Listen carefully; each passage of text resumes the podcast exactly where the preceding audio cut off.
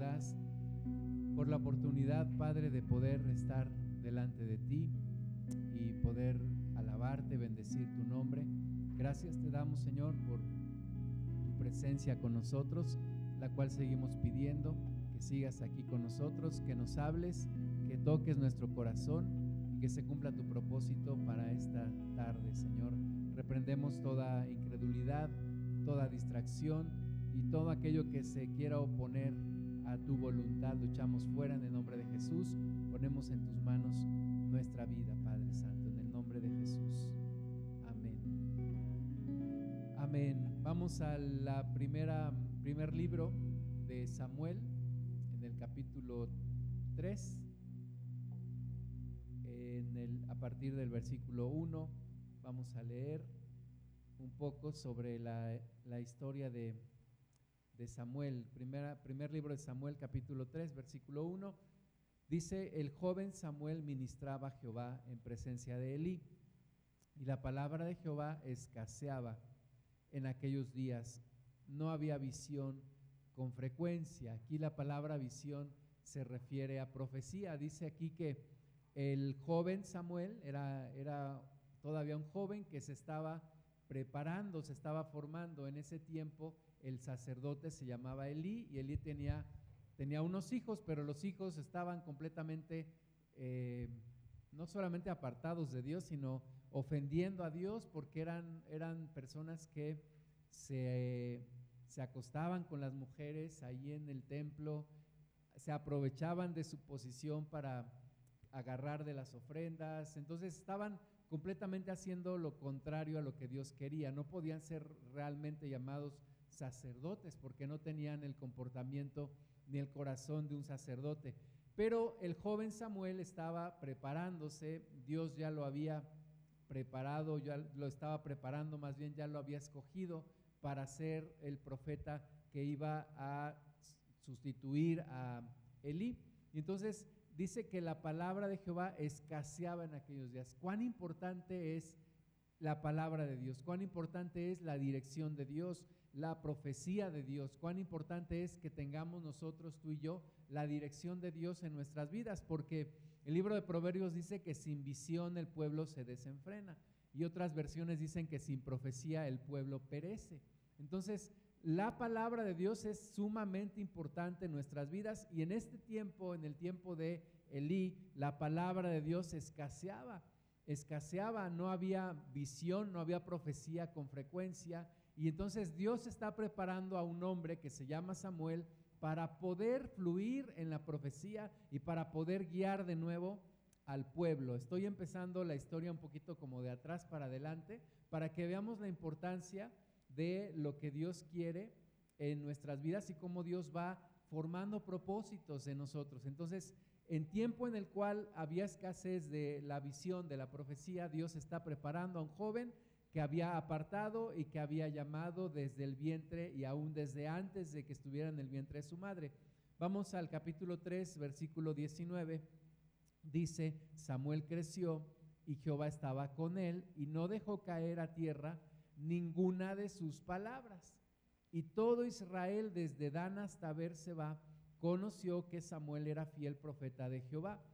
Y Jehová volvió a aparecer en Silo, porque Jehová se manifestó a Samuel en Silo por la palabra de Jehová. Entonces, ese joven que leímos anteriormente en el capítulo 3, versículo 1, que estaba en preparación, que estaba ministrando, se dice que creció y Dios estaba con él y era un hombre que no dejó caer ninguna de las palabras de Dios a tierra, es decir, un hombre que recibía de parte de Dios, recibía la palabra, la ministraba al pueblo y a través de eso fue que Dios empezó a dar otra vez forma a ese pueblo, darle otra vez dirección y otra vez encaminarlos hacia lo que él quería.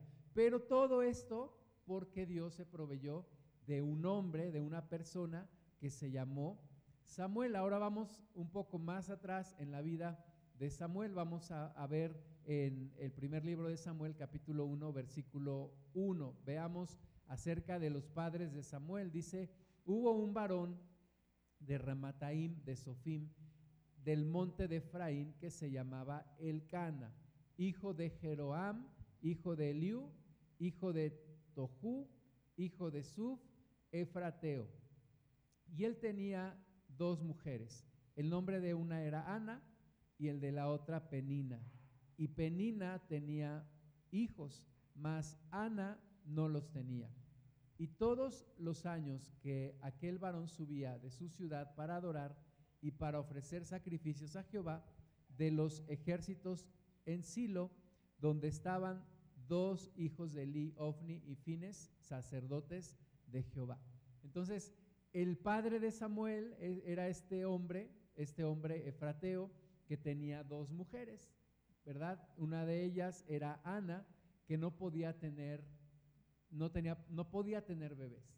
Pero la otra, la otra mujer, que se llama Penina, sí tenía hijos. Entonces había una rivalidad entre las dos mujeres y Penina molestaba a Ana porque Ana no podía tener bebés y entonces había esa rivalidad y, y Ana tenía en su corazón como, como muchas mujeres el deseo de tener hijos.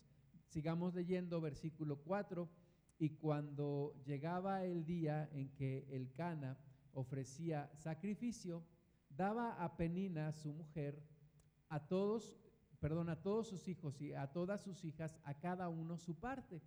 Pero a Ana daba una parte escogida porque amaba a Ana, aunque Jehová no le había concedido tener hijos.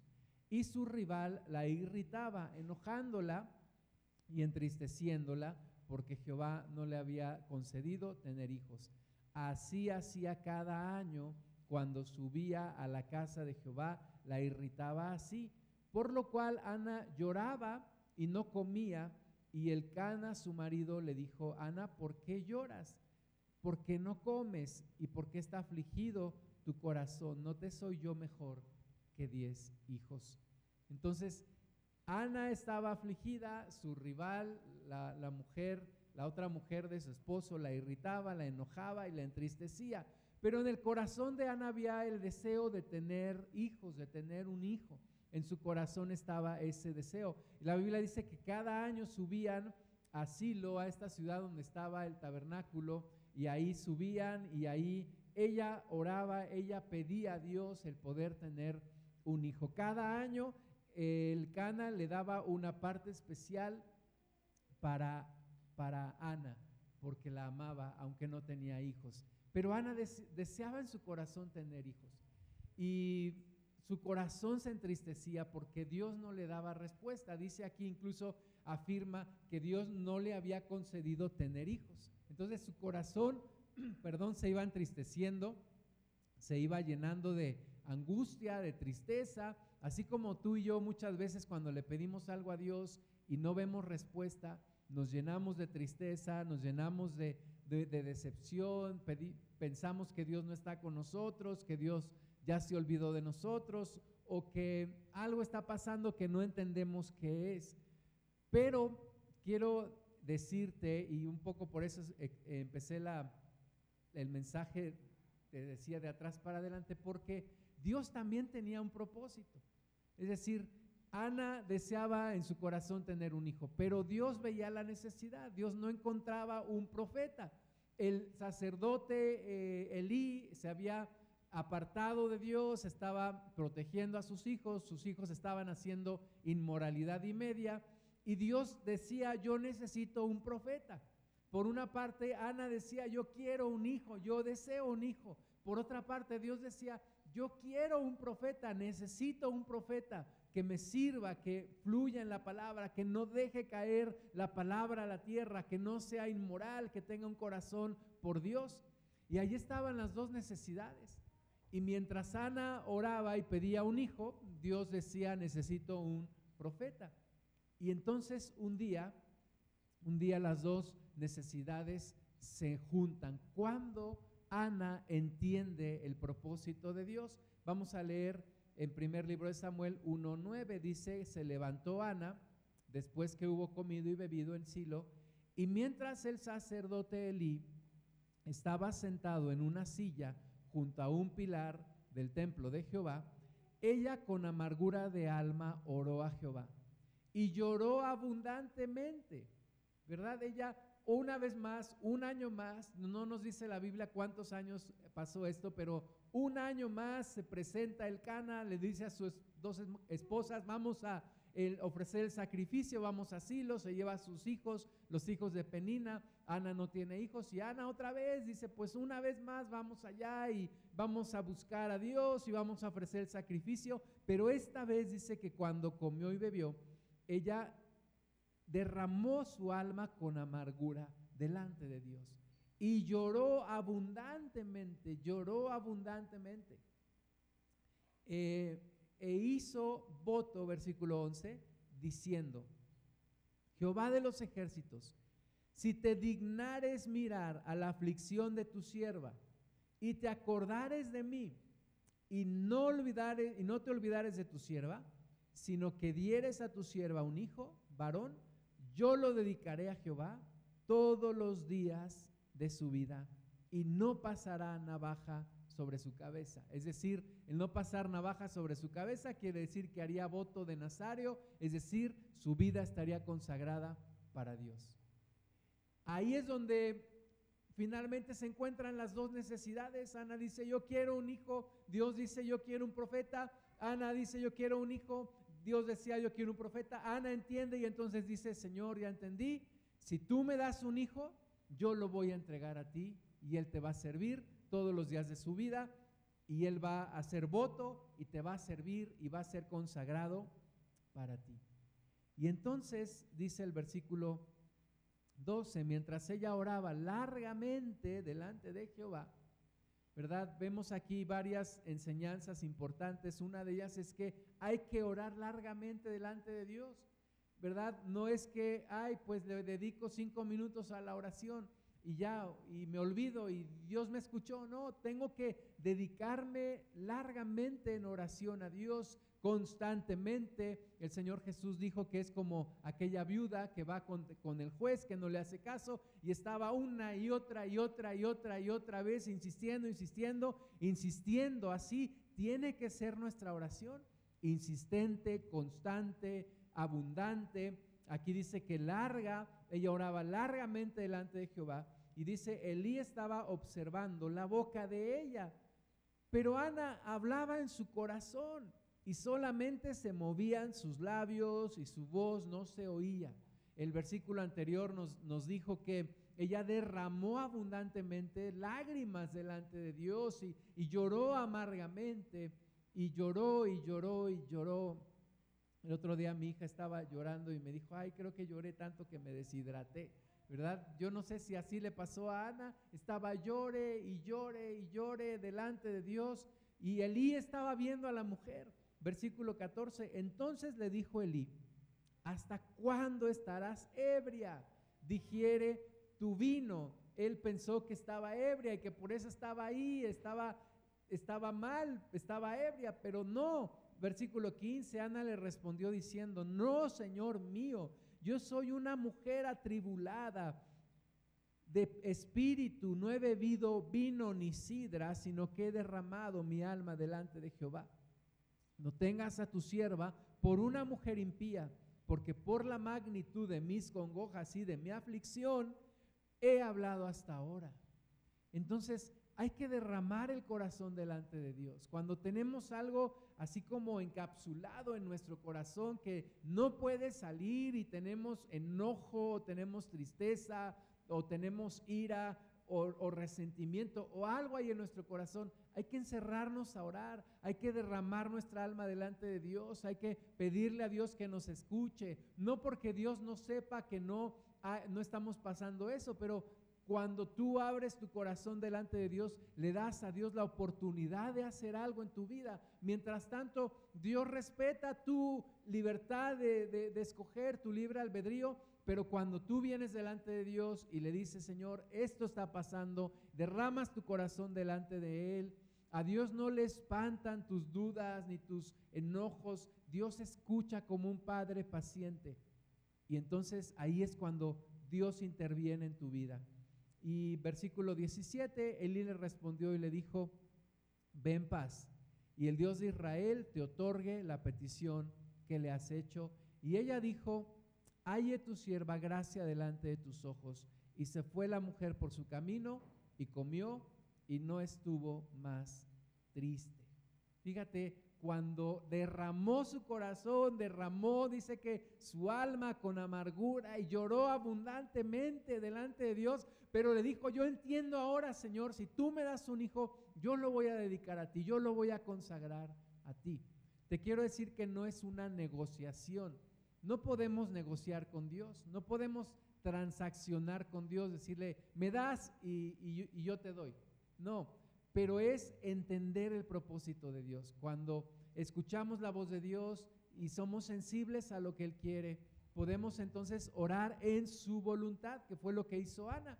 Oró en la voluntad de Dios y, dijo, Señor, ya entendí, tú necesitas un siervo, yo te doy el siervo, si tú lo pones en mis manos, yo te lo entrego, yo te lo regreso. Y entonces la mujer, habiendo hecho, hecho esa oración, se fue en paz y regresó a su casa. Y allí en su casa ocurrió algo importante. Dice el versículo 19, levantándose de mañana, adoraron delante de Jehová y volvieron y fueron a su casa en Ramá. Y el Cana se llegó a Ana, su mujer, y Jehová se acordó de ella. Aconteció al cumplirse el tiempo, después de haber concebido Ana, dio a luz un hijo y le puso por nombre Samuel, diciendo, por cuanto lo pedí a Jehová. Dios sigue respondiendo las oraciones. Dios sigue escuchando las oraciones. Nosotros nos hemos a, lo mejor desanimado porque decimos, es que Dios no me escucha, es que todo lo que he pasado, es que, pero tal vez nosotros somos los que no estamos entendiendo a Dios y no estamos orando en su propósito. Tal vez Dios está en una sintonía y nosotros estamos en otra. Dios está hablando de algo y nosotros estamos hablando de otra cosa. Cuando nosotros alcanzamos a escuchar la voz de Dios y, escuchamos su palabra y sentimos lo que Él siente en su corazón y descubrimos el propósito para nuestras vidas y entonces nos alineamos a ese propósito, cambiamos de frecuencia, Ahí es cuando Dios escucha nuestra oración.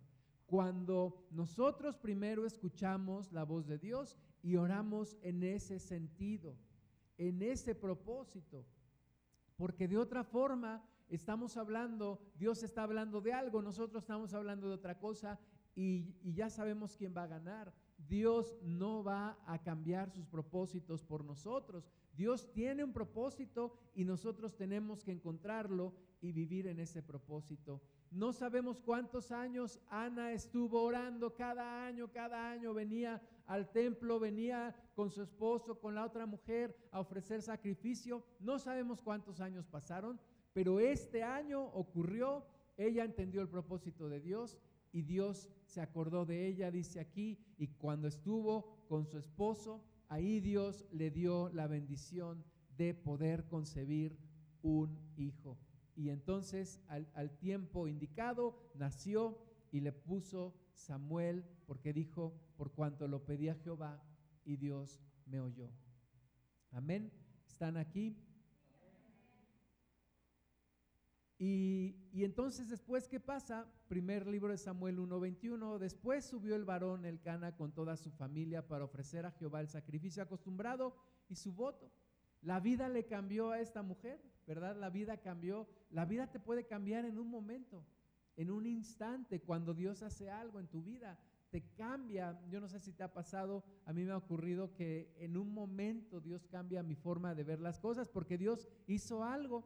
Y entonces ya el Cana va preparándose con, con su familia, Ana ya lo tenía pensado y entonces versículo 22 dice, Ana no subió, sino dijo a su marido, yo no subiré hasta que el niño sea destetado, para que lo lleve y sea presentado delante de Jehová y se quede allá para siempre.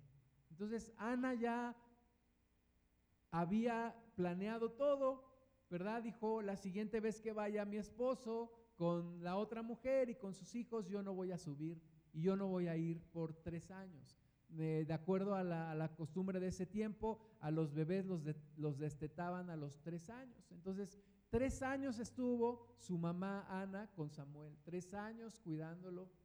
Yo creo que lo cargaba y yo creo que lo, arrullaba, lo mecía, le hablaba, lo besaba, lo disfrutaba tanto porque decía, tres años te voy a tener nada más y después tengo que cumplir mi promesa. Dios cumplió la suya, dijo, Ana, y yo no puedo dejar de cumplir con mi promesa. Así que le dijo a, su esposo, no voy a subir contigo, voy a subir cuando ya sea el tiempo de dejar a Samuel allá con el sacerdote Elí. Y así lo hizo. ¿Cuántas veces nosotros no cumplimos lo que hemos pactado con Dios? Le hemos dicho algo. Y a veces las bendiciones que Dios nos da se convierten en maldiciones porque nos apartan de Dios. ¿verdad? A veces ya Dios nos cumplió el milagro y, y, ya nos olvidamos, ya no oramos como antes, ya no buscamos a Dios como antes, pero Ana no permitió que eso sucediera. Cuando nació su bebé, ella se determinó, ella dijo, voy a cumplir y voy a hacer lo que yo había prometido. Versículo 24, después que lo hubo destetado, ¿verdad? Los tres años, lo llevó consigo, con tres becerros una efa de harina y una vasija de vino. Y lo trajo a la casa de Jehová en Silo. Y el niño era pequeño, era un, era un pequeño niño. Y dice versículo 25, matando el becerro, trajeron el niño a Elí. Y ella dijo, oh Señor mío, vive tu alma, Señor mío. Yo soy aquella mujer que estuvo aquí junto a ti orando a Jehová. Por este niño oraba y Jehová me dio lo que le pedí. Yo pues dedico también a Jehová todos los días que viva, será de Jehová. Llega Ana y le, dice al sacerdote, ¿te acuerdas de mí? ¿Te acuerdas que me dijiste borracha? ¿Te acuerdas que oré por este, por este niño? Yo oraba. Y yo lo prometí a Dios que se lo iba a consagrar a él. Y aquí estoy, cumpliendo mi promesa. Iba contenta la mujer, ¿verdad? Eh, eh, las mujeres que son mamás sabrán lo difícil que pudo haber sido esto para Ana, haber dejado a su hijo, haber dejado a su pequeño de tres años ahí, y, y era lo que ella había pedido por tanto tiempo. ¿Para qué pedimos nosotros? ¿Por qué le pedimos a Dios? ¿Por qué quiero una bendición?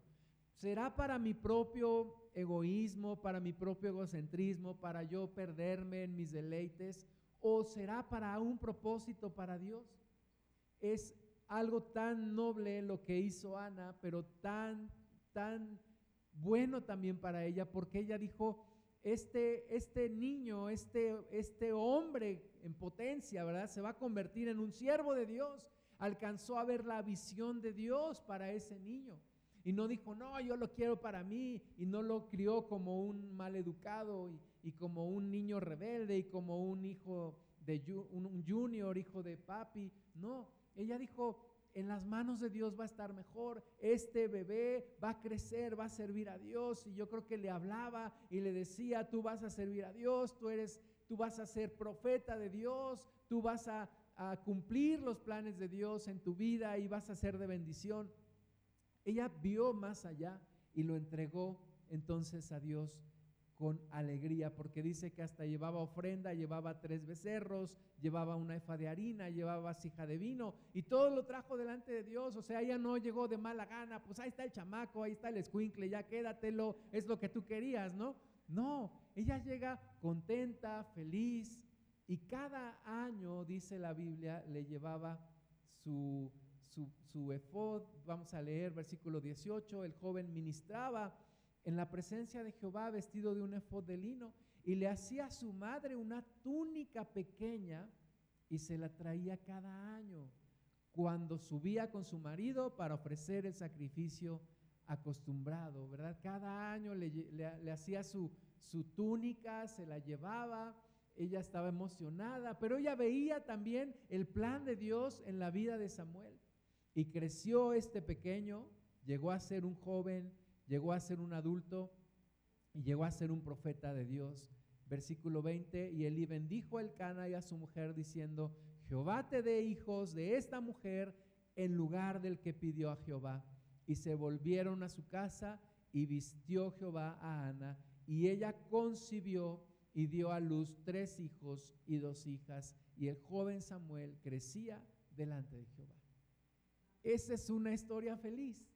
¿Por qué es una historia feliz? Porque Ana entendió el propósito de Dios y oró conforme al propósito de Dios y cumplió su promesa y entregó al niño y el niño llegó a ser un varón de Dios, un profeta de Dios, uno de los profetas más importantes en toda la palabra de Dios. Entonces, algunas enseñanzas de aquí, eh, como dice el hermano Myers, una semilla en tu mano es solo eso, una semilla. Pero en la mano de Dios es una gran cosecha. Ese muchachito, ese bebé, en la familia de Ana y de su esposo hubiera sido un hombre más, pero en las manos de Dios se convirtió en un profeta, en un varón de Dios, en un profeta, en un juez, porque gobernó a Israel, en un, en un hombre que ungió al primer rey, a David, y que, y que a través de David, en su linaje, nace nuestro Señor Jesús. ¿verdad? Todo lo que Dios hizo en, en ese bebé. Y todo empieza por una historia de una mujer estéril que deseaba tener un hijo. En nuestras necesidades más grandes, ahí se puede manifestar la grandeza de Dios. Y ahí se puede empezar a tejer una historia, una historia que terminará bien conforme al propósito de Dios. La segunda enseñanza que yo encuentro aquí es que en la oración antes de hablar hay que escuchar. Antes de hablar, antes de decirle a Dios, quiero aquello, quiero esto, etcétera, etcétera, hay que escuchar a Dios. Dios, ¿qué quieres de mí? Yo sé lo que yo quiero de ti, Dios, pero ¿qué es lo que tú quieres de mí? ¿Qué me estás enseñando? Por eso es importante. Jesús dijo, no oren como los gentiles, que con su vana palabrería creen que van a ser escuchados. Pero antes de hablar, escucha. Escucha qué es lo que Dios quiere de ti. Parte importante en la oración es ponernos en paz, guardar silencio en nuestro corazón y, y tratar de escuchar la voz de Dios. Por eso es tan importante la profecía. Por eso es tan importante la palabra de Dios en nuestras vidas, porque nos trae dirección, nos marca dirección. Y antes de pedir, hay que dar. Antes de pedirle a Dios, hay que darle. Así como Ana le dijo, Señor, si tú me das un hijo, yo lo voy a entregar a ti. Yo puedo decirle a Dios, si tú me das un trabajo, yo voy a seguirte sirviendo. Si tú me arreglas mis problemas familiares, yo te voy a dar la gloria, yo voy a entregar mi familia a ti. Si tú me ayudas a resolver mis problemas económicos, yo voy a seguir diezmando y ofrendando. Si tú me ayudas a, en mis problemas en mi trabajo, yo voy a seguir predicando tu palabra no es negociar con Dios, es entender el propósito de Dios, es entender los planes de Dios sobre mi vida y poder alinearme a esos planes de Dios.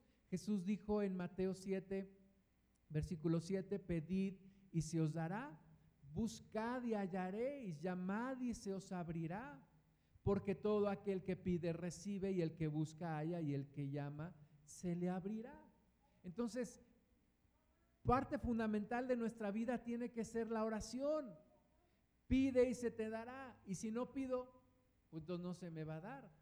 Busca y hallaréis. Y si no busco, pues no, no hallarás. Llama y se te abrirá. Y si no llamo, pues no se te abrirá.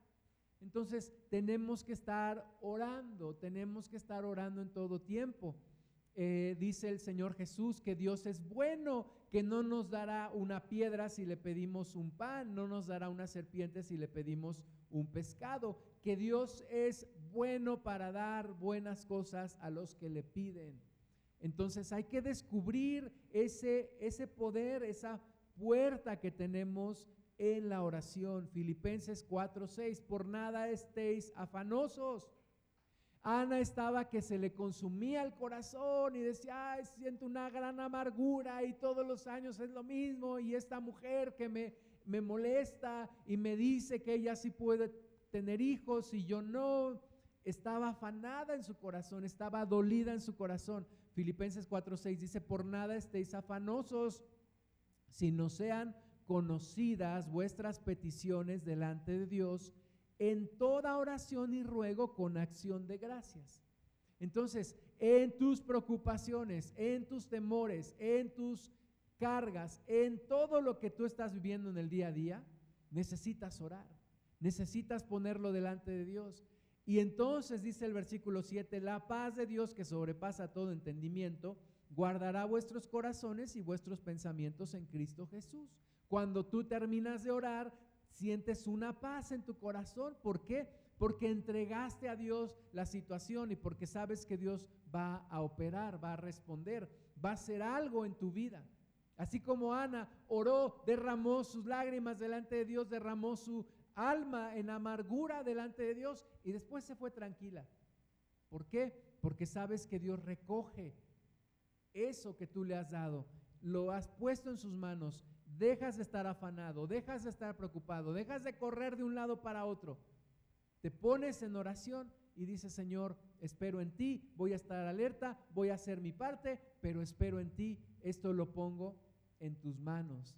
Así opera. ¿Por qué Jesús pudo tener tres años y medio de ministerio sabiendo que iba a ir a la cruz y con tanta oposición y con tanta resistencia del diablo? ¿Y por qué pudo tener victoria? Porque mantuvo una vida de oración, una vida de oración. Imagínate la misión de Jesús, reconciliar a la humanidad con el Padre. ¿Quién puede tener una misión tan grande como esa? ¿Quién carga una responsabilidad tan grande como esa? Tú y yo no tenemos una responsabilidad tan grande como esa que tenía el Señor.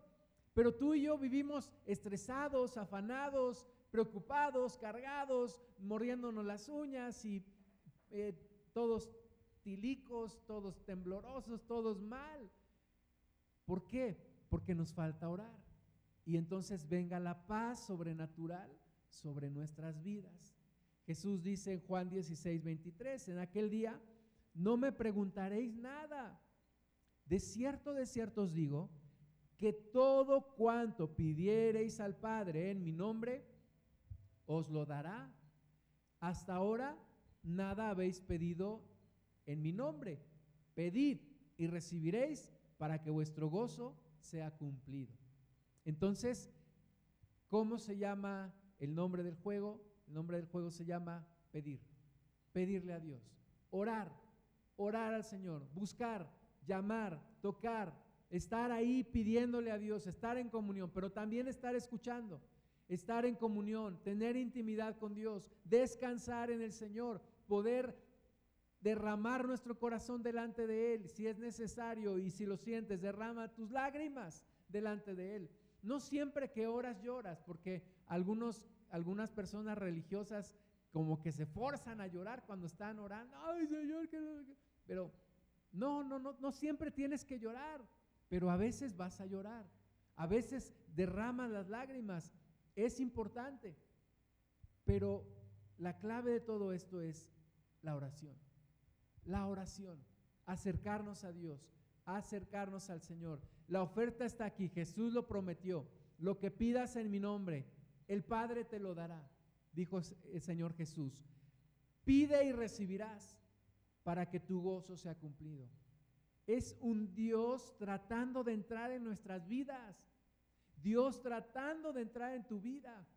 Dios diciéndote, no estés peleando sola, no estés luchando solo, déjame entrar.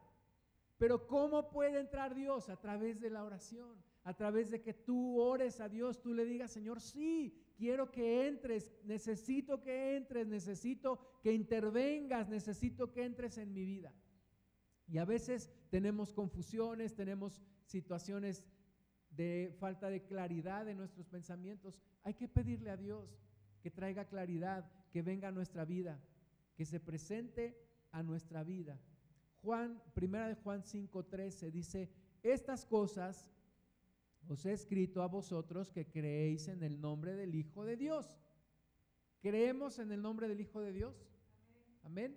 ¿Cuántos creemos en el nombre del Hijo de Dios? Entonces, a nosotros que creemos en el nombre del Hijo de Dios, dice, para que sepáis que tenéis vida eterna y para que creáis en el nombre del Hijo de Dios. Que creamos, Jesús nos enseñó a orar en el nombre de Jesús, en su propio nombre, y nos dijo, Pide y se te va a dar porque pides en mi nombre. Y esta es la confianza que tenemos en Él, que si pedimos alguna cosa conforme a su voluntad, Él nos oye. Y si sabemos que Él nos oye, en cualquiera cosa que pidamos, sabemos que tenemos las peticiones que le hayamos hecho. Entonces, hay que pedir, hay que pedir. Primer paso, primera cosa que quisiera que se quedara en tu corazón, hay que pedir, hay que orar. Yo de repente me encuentro con situaciones en donde no he orado y digo, ay, pero ¿por qué no le pido a Dios que me ayude?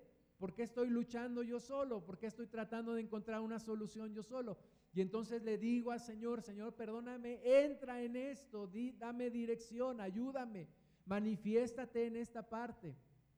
Porque por más increíble que parezca, si tú no le dices a Dios que intervenga, Dios no interviene. Dios tiene misericordia y Dios cuida tu vida, pero tú tienes que pedir. Pedid y se os dará, llamad y se os abrirá, buscad y hallaréis. Es una orden que Dios nos da, no es una opción, es una orden. Pide, llama, toca, busca. Pídele a Dios que venga a tu vida. Llama a Dios a tu vida. Clama a Dios sobre tu vida. Y entonces Juan nos dice aquí, inspirado por el Espíritu Santo, si pedimos de acuerdo a su voluntad, Él nos oye. A veces decimos, es que yo ya pedí y pedí y pedí. Bueno, ahora pide en su voluntad. Como Ana le dijo a Dios, Señor, tú me das un varón, yo lo voy a entregar a ti. Pide ahora de acuerdo a su voluntad y entonces verás la gloria de Dios. Santiago 4.2 dice, codiciáis y no tenéis, matáis y ardéis de envidia y no podéis alcanzar, combatís y lucháis, pero no tenéis lo que deseáis porque no pedís. Santiago, hermano del Señor Jesús en la carne, dice, no tienes lo que quieres porque no pides, no oras, ardes de envidia en tu corazón, hay lucha, hay batalla, pero no oras. Entonces, ¿cómo quieres recibir lo que estás deseando? Entonces, primer paso, tengo que pedir, tengo que orar. La oración tiene que ser parte fundamental de nuestra vida. La oración tiene que ser continua en todo tiempo en nuestra vida.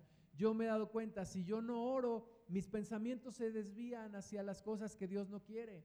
Yo necesito mantenerme en oración, tener tiempos de oración exclusivamente para orar, pero también orar durante el resto del día, estar orando.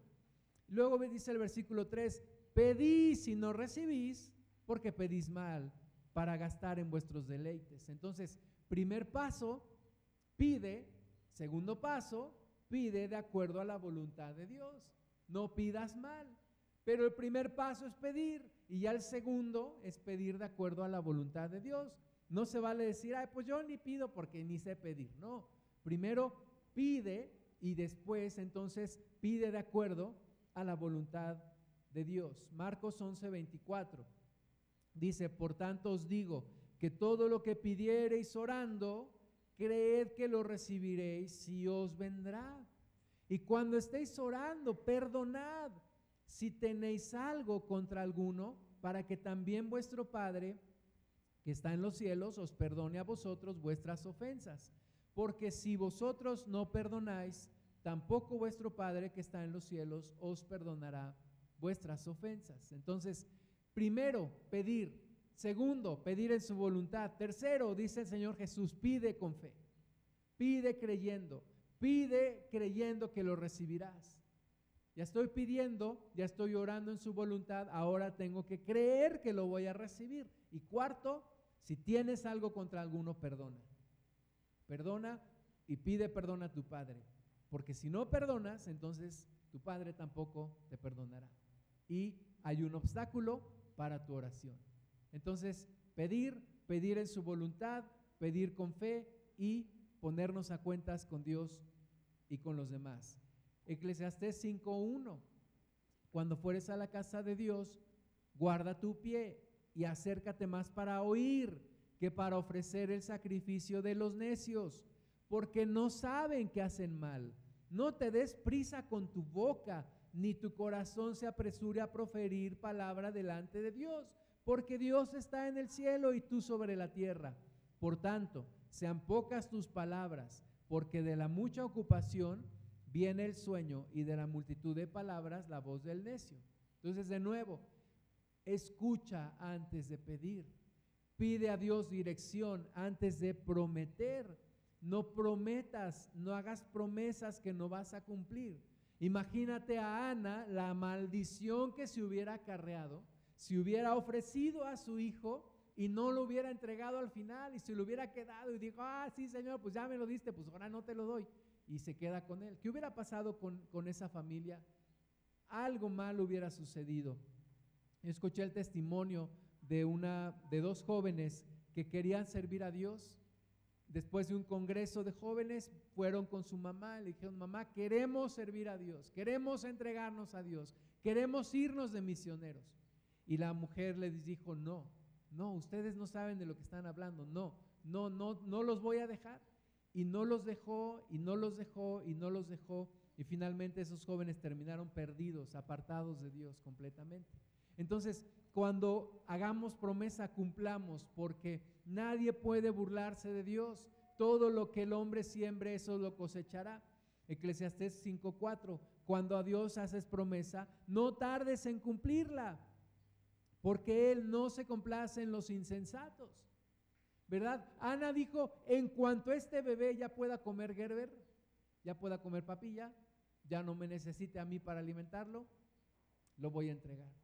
Ella, dijo, es el tiempo natural, es el tiempo que marca Dios, la naturaleza, y cuando este niño sea destetado, lo voy a ir a entregar. Y mientras lo abrazó y, lo disfrutó, pero ella sabía que tenía que cumplir su promesa. Así que dice aquí, cuando hagas promesa a Dios, no tardes en cumplirla, porque Él no se complace en los insensatos, cumple lo que prometes.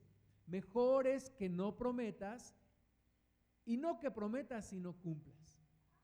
Estábamos aquí haciendo esta, esta barda hace algunos años, me acuerdo del, del maestro albañil que estaba trabajando y había un jefe que era el que le supervisaba y entonces le dijo, le había prometido, le había dicho que en tal día iba a terminar la barda y le, y le dice, oye, tú dijiste que ibas a terminar la barda el día de hoy y no la vas a terminar, ya vi que no la vas a terminar. ¿Y qué, crees que le dijo? Le dijo, mire, jefe, si el gobernador, que es el gobernador, no cumple sus promesas, imagínese yo, ¿verdad? Bonita excusa, ¿no? Pero, pero la Biblia dice, no, cumple lo que prometes, cumple lo que prometes. Mejor es que no prometas y no que prometas y no cumplas, es peor. Versículo 6, no dejes que tu boca te haga pecar, ni digas delante del ángel que fue ignorancia. ¿Por qué harás que Dios se enoje a causa de tu voz y que destruya la obra de tus manos? Entonces, quinto paso en, este, en esta enseñanza, si ya estás orando y entendiendo el propósito de Dios, no tardes en cumplirlo.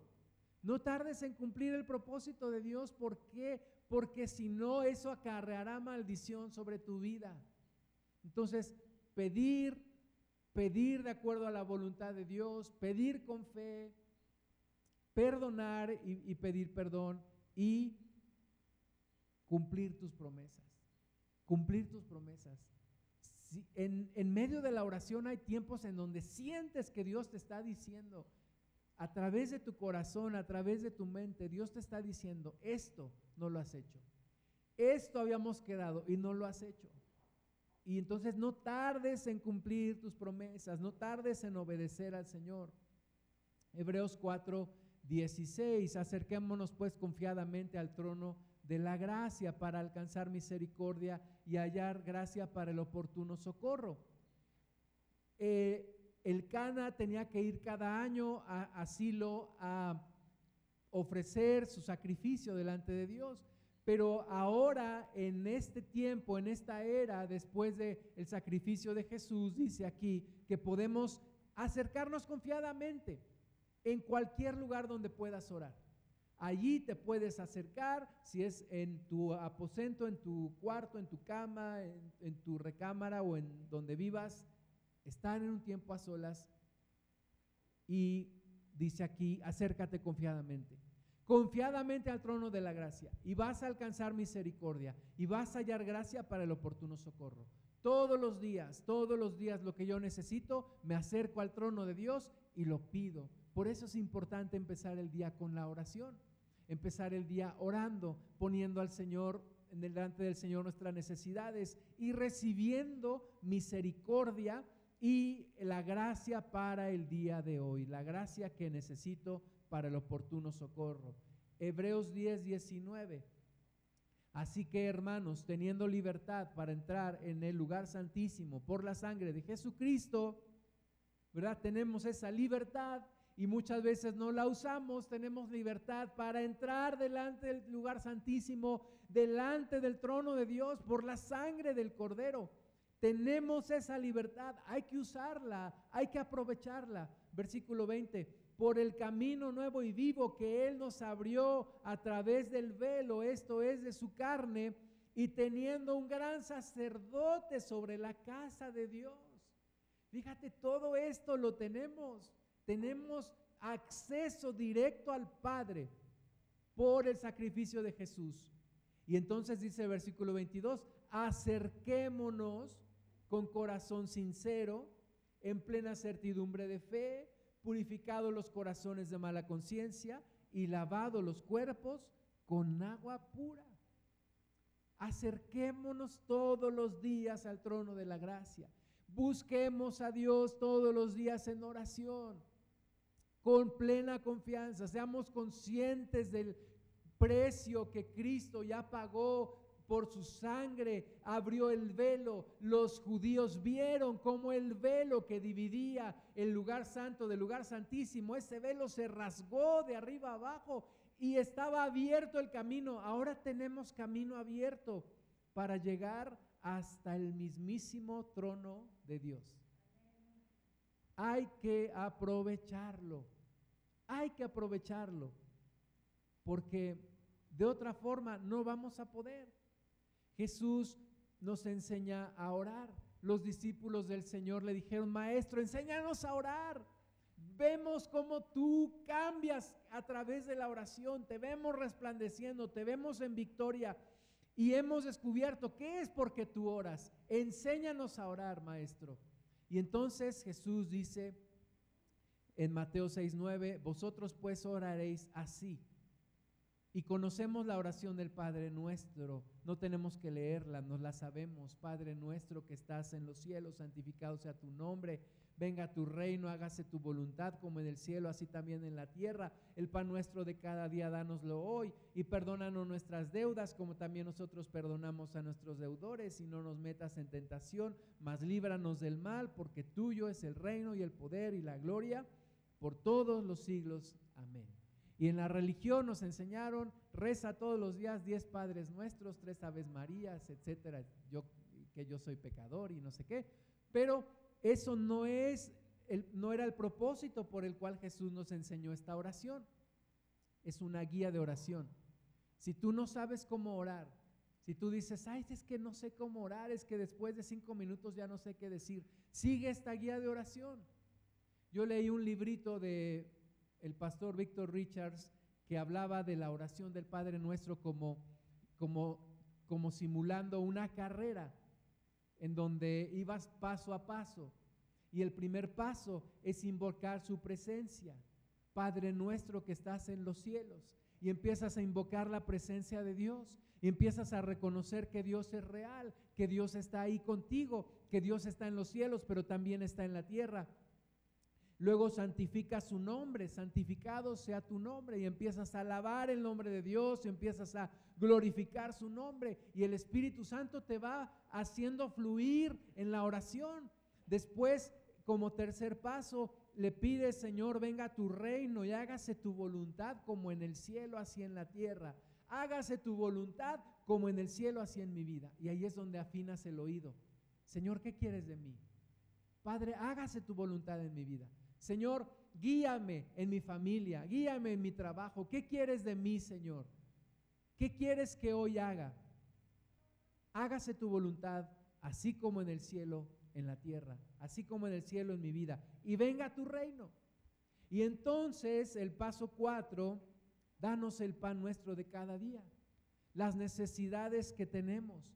Es bueno y Dios quiere que le pidamos, ¿verdad? Pero siempre en su voluntad. El pan nuestro de cada día, necesidades espirituales, emocionales, físicas, todo ahí lo podemos pedir, interceder por los demás, estar orando por los demás. Podemos hacerlo. Quinto paso, ponte a cuentas, perdónanos nuestras deudas, como también nosotros perdonamos a los que nos han ofendido. Y ahí te pones a cuentas con Dios y ahí revisas tu corazón. Si tienes algo pendiente con alguien, ponerte a cuentas con esa persona. Sexto paso, líbranos del mal, no nos metas en tentación, Señor. Y oramos pidiéndole a Dios que nos cubra. Muchas veces somos tentados y es porque a veces no hemos orado al Señor, líbrame de tentación, Señor. De las tentaciones que yo pueda ser librado, líbrame líbrame, que no pase por esas tentaciones. Y si tengo que pasar por una tentación, dame la fuerza para no pecar, para salir victorioso en toda tentación. Y séptimo paso, reconocer su soberanía, porque tuyo es el reino y el poder y la gloria por todos los siglos. Amén. Allí tienes una guía para orar. Si no sabes cómo orar, Allí tienes una guía y, dejándote llevar por el Espíritu Santo. Romanos 8:26 y de igual manera el Espíritu nos ayuda en nuestra debilidad, pues ¿qué hemos de pedir como conviene? No lo sabemos, pero el Espíritu mismo intercede por nosotros con gemidos indecibles. El Espíritu Santo está intercediendo. Yo me imagino que el Señor Jesús cuando estaba en el Getsemaní, en la agonía de su alma, diciendo, tengo que pasar esto, viene la cruz, viene un momento en el que el Padre lo iba a dejar, lo iba a abandonar, él iba a cargar con todo el pecado de la humanidad. El diablo se iba a engrandecer y lo iba a tratar de destruir. Y ahí estaba el Espíritu Santo intercediendo con gemidos indecibles. Así también tú y yo necesitamos orar en el Espíritu. El Espíritu Santo escudriñando nuestro corazón, intercediendo con gemidos indecibles. El orar en lenguas no es solamente para hacerlo una vez a la, a la semana, o algunas veces lo vemos como, ay, pues algunos oran en lenguas, yo no. No es algo que todos los cristianos necesitamos pedir. Orar en lenguas, que el Espíritu Santo interceda por nosotros con gemidos indecibles. Versículo 27, más el que escudriña los corazones sabe cuál es la intención del Espíritu, porque conforme a la voluntad de Dios intercede por los santos. Entonces ahí tienes una guía de oración, tienes Romanos 8, 26 y 27, orar en el Espíritu. Tienes el ejemplo de Ana, que pidió, que escuchó, pidió de acuerdo a la voluntad de Dios, que tuvo fe. Tienes el mandato de Jesús que dice, pero ponte a cuentas y cree y lo recibirás. Lo recibirás. Vamos a tomarnos un momento para orar a Dios. Vamos a ponernos de pie y vamos a pedirle al Señor que escuche nuestra oración, que nos ayude a volver a orar, tal vez si hemos perdido tiempos de comunión, que Él nos ayude para volvernos a encauzar en los tiempos de oración a nuestro Dios. Busca en esta hora a nuestro Padre. Dice el Señor Jesús, Padre nuestro que estás en los cielos. Señor, gracias porque también estás aquí con nosotros. Gracias porque tú eres nuestro Padre. Gracias porque tú eres nuestro Dios. Gracias porque tú estás al pendiente de nuestra vida. Señor, gracias porque tú nos estás buscando para acercarnos de nuevo a ti en oración. Tú quieres entrar en nuestra vida. Perdónanos nuestra indiferencia, perdónanos, Señor, el hacerte a un lado cuando muchas veces Queremos resolver nuestros problemas a nuestra forma y buscar soluciones y corremos de un lado a otro, pero no te pedimos y no te invitamos a ser parte de la solución. Señor, en esta hora perdónanos por favor y te pedimos que vengas a nuestra vida, que intervengas en mi vida. Dile al Señor, interven en mi vida. Ayúdame, Señor, en en estas situaciones, en estos problemas. Ayúdame, Padre, en mi vida diaria, en mi vida cotidiana. Ayúdame, Señor, en las oraciones que he hecho, en los deseos que como Ana he tenido por tantos años y he estado orando, pero no he entendido tu propósito y no he escuchado tu voz en mi oído y en mi corazón hablándome acerca de lo que tú quieres para poder orar en tu voluntad, Señor, para poder orar de acuerdo a tus propósitos, Señor. Ayúdame para poder escuchar tu voz, para poder tener tiempos de comunión contigo. Padre, tú sabes que hemos estado confundidos, atareados, eh, ansiosos, afanados, Señor, porque nos ha faltado oración. Danos claridad en la mente, danos claridad en el corazón. Señor, perdónanos que se nos ha olvidado que el primer paso para poder vivir es invitarte a nuestras vidas, orar a ti, Señor, planear juntos el día, entregarte a ti nuestra vida. Señor, perdónanos porque lo que nos hemos quedado nosotros, para nosotros, lo hemos echado a perder. Pero Dios Santo, queremos entregarte nuestra vida. Queremos entregarte nuestra familia, queremos entregarte nuestro trabajo, el tiempo, porque todo es tuyo. Perdónanos cuando decimos que es nuestro, pero realmente todo es tuyo y hoy lo reconocemos.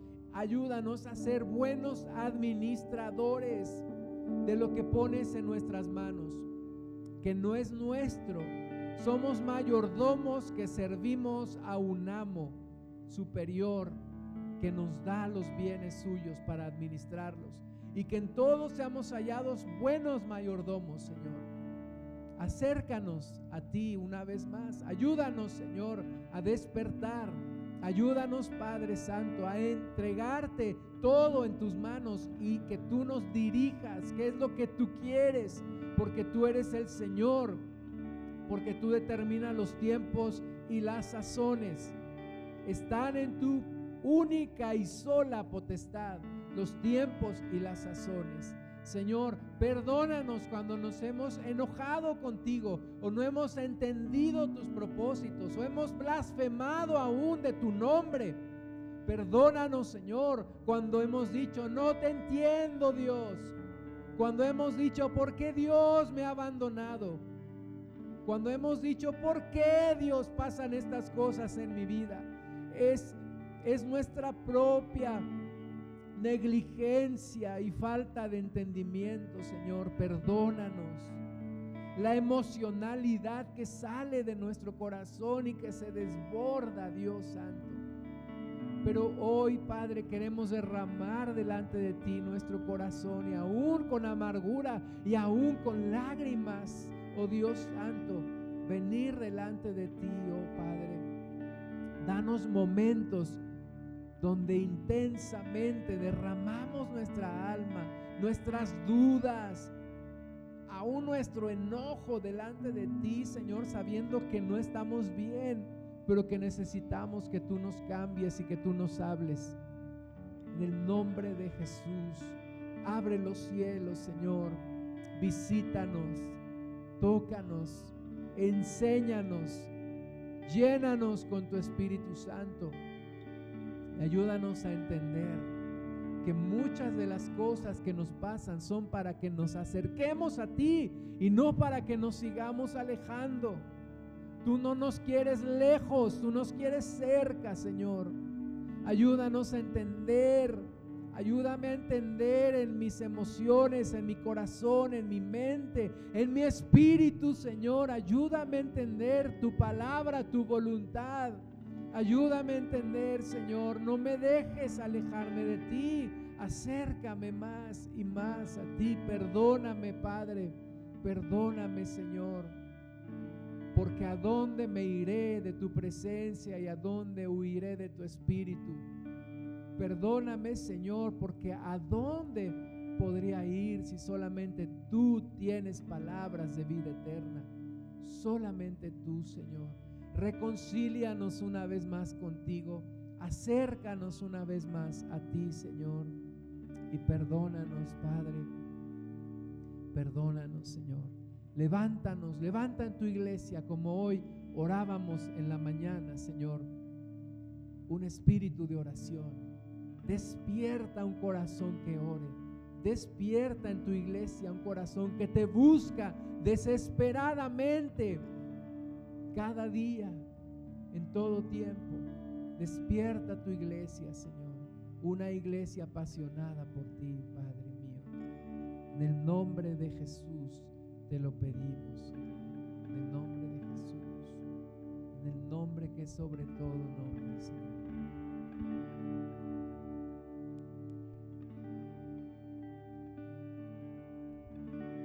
No pierdas tu comunión con Dios. Sigue orando.